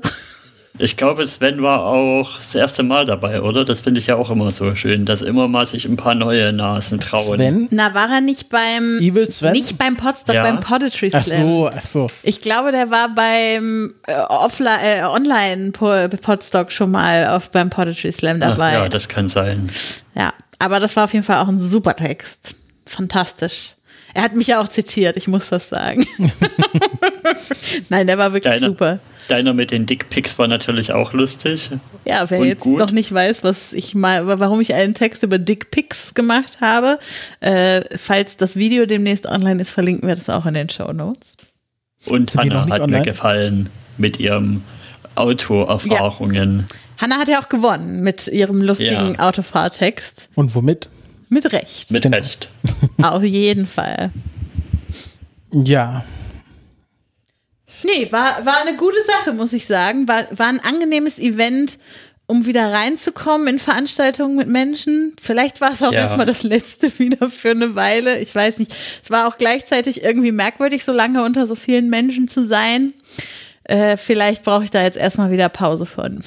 Von Man hat Menschen. auch gemerkt, dass, dass eben nicht alle da waren. Ja, ja. Und das kann ich auch verstehen, dass man noch sagt, nee, ich gehe es lieber noch vorsichtig an und eine 80 bis 100 Mann Veranstaltung ist mir noch zu viel Ja. aktuell in der aktuellen Lage. Aber waren es denn insgesamt weniger als beim Podstock Ja, 2019? oh, 30 bis 40 Leute weniger. Waren es bei, Ja. war 2019 wirklich über 100 Ja, Leute? über 125, Ja. glaube ich. Alter. So groß habe ich es gar nicht in Erinnerung. Doch, doch. Da ja, war, aber sie haben ja schon ein paar Sachen. Also sie haben das ganze Hygienekonzept gehabt, das haben wir ja schon besprochen. Und sie haben halt auch die Bettenbelegung ja zum Beispiel im Schlaftrakt reduziert, was ich auch gut fand. Also ich war in einem Sechs-Bettzimmer, aber wir waren am Ende zu dritt. Also eigentlich wären wir wahrscheinlich zu viert gewesen, aber die Brit konnte ja leider nicht dann kommen. Die hat sich ja Grüße. noch verletzt. und gute Besserung. Grüße und gute Besserung. Genau. Und das haben sie eben in allen Zimmern gemacht, die Bettenbelegung zu reduzieren. Genau, und dass da auch nicht so viele Leute da drin rumratmen. Ja, sehr gut. Ja, podstock.de 2022. Es war uns eine Freude, würde ich sagen. Dann kommen wir jetzt zum Hauptteil. Und dann müssen wir jetzt erstmal losmoderieren und so. Das waren ja die Outtakes gerade. Ja, jetzt ich, wird ich, würd- ich losmoderiert. kann noch kurz ein Ah, Erik hat noch Geständnis einen machen. Outtake. Ein Geständnis. Erik will ein Geständnis Das machen. G- G- G- G- Podstock Kultpest Geständnis. Du, Ich bin jetzt auch bei TikTok. oh, als Mr. Erik S. Äh, ja, ich glaube ja. Ich bin, ich, ich bin dir ja auch schon gefolgt. Ach, du bist mir schon gefolgt. Machst du denn Ja, auch aktiv. TikToks oder schaust du nur TikTok? Nee, ich schau nur. Ja, wie wir. Ich warte noch auf mein perfektes erstes TikTok. Bist du? Nee, du. Wer bist du denn? Ich habe kein Bild irgendwie. Ich habe einfach nur einen Account gemacht, um einen Account zu haben. Und das Ich kann das, glaube ich, Zeug nicht sehen, dass du mir können. folgst. Hast du denn schon äh, Creators, die, die dir Spaß machen, entdeckt, Erik? Ach da, Erik S91. Ja, Stimmt, ich vergesse immer, dass du älter bist als ich. So, also erzähl mal, wer, äh, was sind so bis jetzt deine Favoriten gewesen? Also es gibt so einen, so einen deutschen Imker, den finde ich ganz interessant. Dieser, dieser Blonde, Ein bisschen Dieser Ver- Blonde. der Verpeilo. der immer so, der, glaube ich, am falschen Honig geschnüffelt hat. ja, Der immer Imker sagt, generell, generell Wie nice seine. Völker sind und dann ist da wieder die Königin und Ich glaube, seine Königin ist gestorben. Oder eines auf ja, jeden Fall. eine Königin ist gestorben, die hat er vergraben mit einem Löffel. Ja, Und dann hat er da irgendwas reingehauen und dann hat er gesagt, ja, da könnte sich jetzt hier wieder nice wieder eine, eine neue Königin ranzüchten, wenn sie wollen. Ja, der ist witzig. Er hat auch mal auf dem Weg, wo er seinen Bruder zur Schule gebracht hat, zufällig ein Bienenvolk gefunden das und war doch abgeholt. inszeniert. Das war doch inszeniert. Ich weiß nicht, kann der überhaupt irgendwas inszenieren? Ich glaube, bei dem ist alles echt. Kann Hast du schon den getroffen, den, der sein Studium abgebrochen hat und jetzt mit Badelatschen ans holländische Meer laufen wollte von Wuppertal aus? Nee.